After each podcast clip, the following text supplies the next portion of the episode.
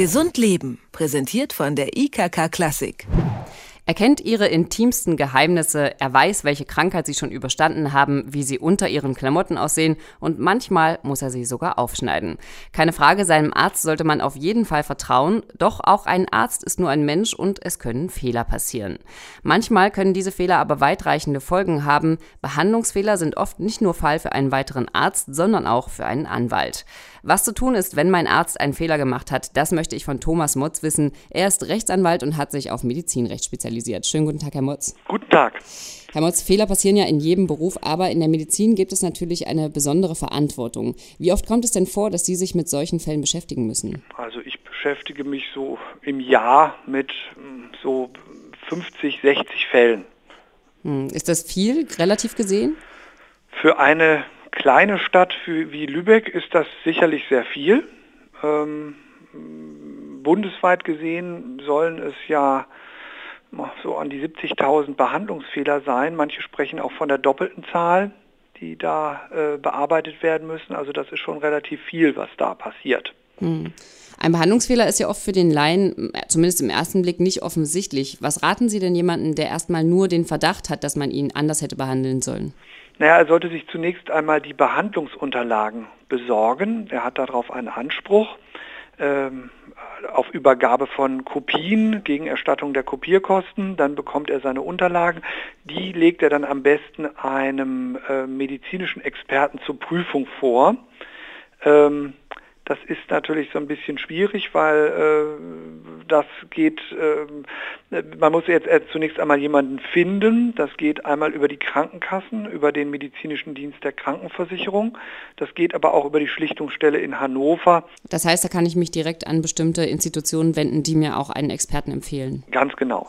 Man kann natürlich auch äh, selbst äh, ein Gutachten finanzieren, aber dann äh, steht man zum einen vor dem Problem, überhaupt jemanden zu finden, der dafür geeignet geeignet ist. Die Qualitätsunterschiede sind da unglaublich und auch die Preisunterschiede. Sind das auch andere Ärzte oder was, wie muss man sich diese Experten vorstellen? Das sind andere Ärzte, die teilweise noch ganz normal praktizieren. Vielfach sind es aber auch emeritierte Ärzte, es sind Krankenhausärzte, alles Mögliche ist dabei. Hm. Jetzt gibt es ja dieses schöne Sprichwort, eine Krähe hackt der anderen kein Auge aus. Wie loyal sind denn die Ärzte untereinander? Ist es tatsächlich so, dass man da Angst haben muss, dass sie sich eben gegenseitig nicht die Schuld in die Schuhe schieben? Naja, ich würde mal so sagen, die ähm, haben natürlich sehr viel Verständnis für bestimmte Zwänge, unter denen Mediziner heutzutage arbeiten. Äh, diese, dieses Verständnis bringen wir äh, Menschen häufig nicht auf.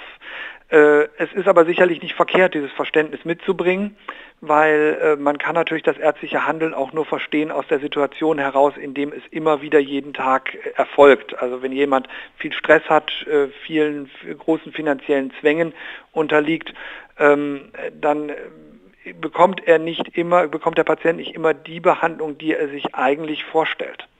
Ähm, und trotzdem ist unsere Realität so und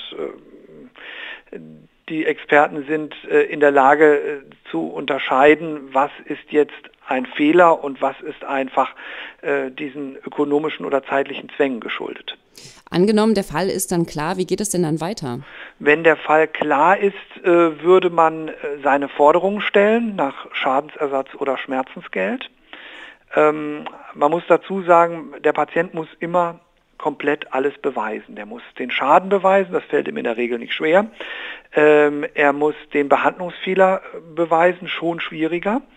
Und er muss beweisen, dass dieser Behandlungsfehler zu dem Schaden geführt hat. Das heißt, äh, man äh, muss in der Lage sein, äh, zu, nachzuweisen, dass wenn der Fehler nicht gemacht worden wäre, dieses negative Ergebnis, sprich der Schaden, auch nicht entstanden wäre. Das ist oft das Schwierigste an der Sache. Wenn das alles bewiesen ist, kann man Schadensersatz- und Schmerzensgeldansprüche stellen.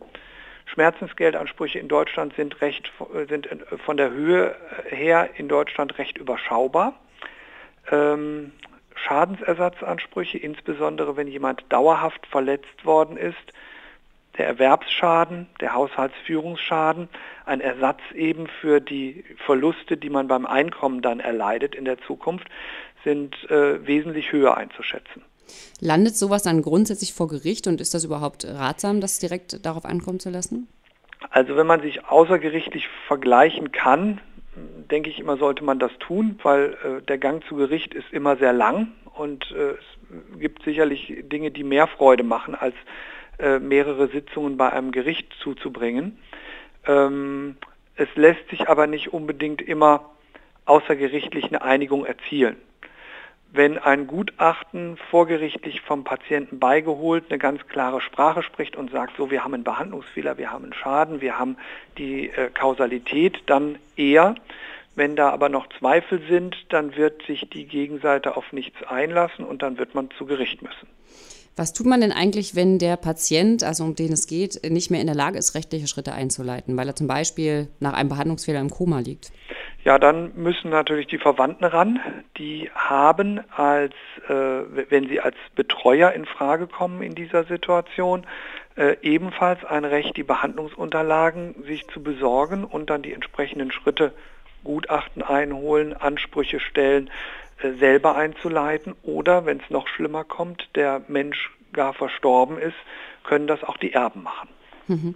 Was äh, mache ich denn, wenn ich mir als Betroffener zum Beispiel keinen Anwalt leisten kann, wenn mir einfach die finanziellen Ressourcen fehlen? Ähm, dann gibt es natürlich die Möglichkeit, äh, ja, hoffentlich ist man dann rechtsschutzversichert, das muss man einfach so sagen in dieser Situation, weil äh, Behandlungsfehlerprozesse sind sehr teuer insbesondere deswegen, weil noch in einem äh, Verfahren dann immer ein äh, Sachverständiger gerichtlich bestellt werden muss und äh, je nach Umfang der äh, Behandlungsunterlagen, die der so durchschaut, sind das dann auch mal 3000 Euro und mehr, die nur für den Behandlungs, äh, für den Sachverständigen bezahlt werden müssen. Ähm, kann man das nicht, kann man Prozesskostenhilfe beantragen. Das wiederum, und da kommen wir quasi an den Anfang zurück, setzt aber voraus, dass man ein bisschen ähm, nicht nur den Behandlungsfehler behaupten kann, sondern dass man ein Gutachten eben über den MDK vielleicht in der Hand hat, äh, wo drin steht, dass da ein Behandlungsfehler sich ereignet hat. Jetzt sind ja Recht haben und Recht bekommen zwei äh, verschiedene Paar Schuhe. Wie mhm. groß ist denn die Chance, dass man tatsächlich Recht bekommt?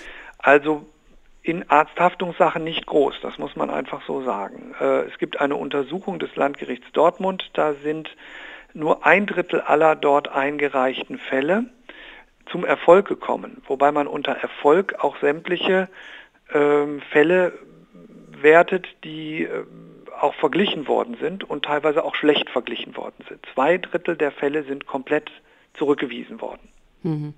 Das sagt Thomas Motz. Er ist Rechtsanwalt in Lübeck und vertritt Menschen, die von einem Arzt falsch behandelt wurden. Ich danke Ihnen vielmals, dass Sie sich Zeit genommen haben für das Gespräch. Vielen Dank auch.